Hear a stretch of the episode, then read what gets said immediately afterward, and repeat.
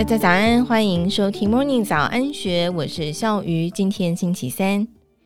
继二零一三年动画电影《风起》之后，日本动画大师宫崎骏再度推出动画长片《苍鹭与少年》。这部被视为是宫崎骏的生涯最终作，上个月在日本上映四天就冲破了二十一点四亿日元，折合新台币大约四点七亿元票房，一举超越《神隐少女》的纪录。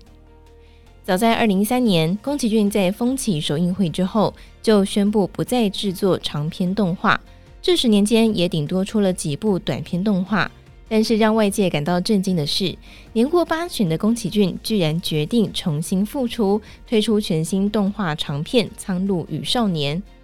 原来，宫崎骏之所以决定重新复出，是因为他想为自己的孙子留下一部作品。根据吉卜力工作室负责人铃木敏夫表示。宫崎骏的这部电影是为了他的孙子做的。透过这部电影，他想告诉孙子，爷爷即将要到另一个世界去了，但是他给你留下了这部电影。《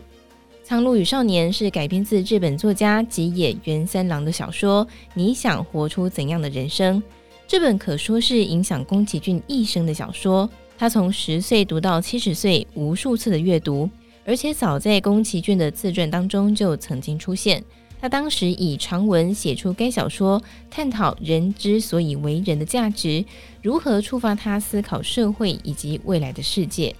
不过，这部要留给孙子的最终作，要在日本上映的时候，却有别于以往商业操作，破天荒尝试上映前零宣传的策略，只释出一张电影海报，剧情只字未提，甚至连剧照和预告片都没有，神秘到引发日本影迷的好奇。果然。七月十三号在日本上映之后，短短四天就冲破了二十一点四亿日元，折合新台币大约四点七亿元票房，比二零零一年上映的《神隐少女》头四天的成绩还要更好。